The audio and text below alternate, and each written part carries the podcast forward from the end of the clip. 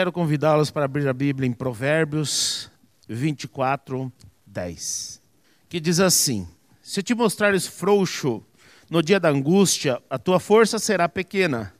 Livra os que estão destinados à morte, salva os que são levados para a matança, se os puderes é, retirar.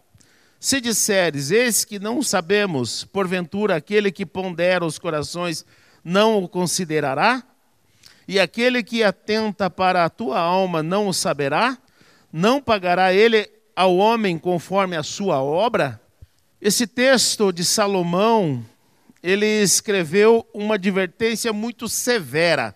E qual que é essa advertência? Quem não enfrenta os seus problemas é covarde. Então Salomão também ele mostrou que Deus ele está vendo cada ato nosso.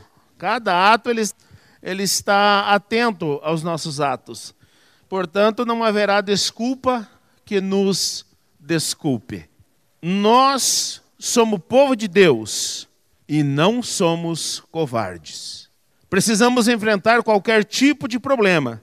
Nós não escolhemos tipo de dificuldade para enfrentar. Nós encaramos qualquer dificuldade que se apresentar.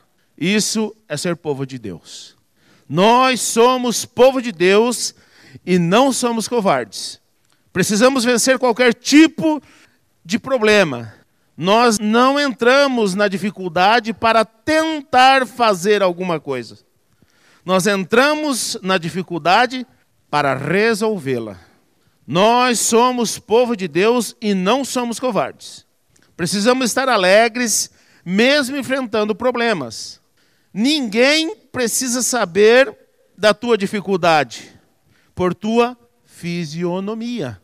O teu coração precisa ser alegre apesar das dificuldades. No texto de Provérbios, capítulo 15, versículo 13, diz assim: O coração alegre aformoseia o rosto, mas pela dor do coração o espírito se abate. E no 17, um pouquinho mais para frente, o 22, diz assim: O coração alegre serve de bom remédio mas o espírito abatido virá a secar os ossos.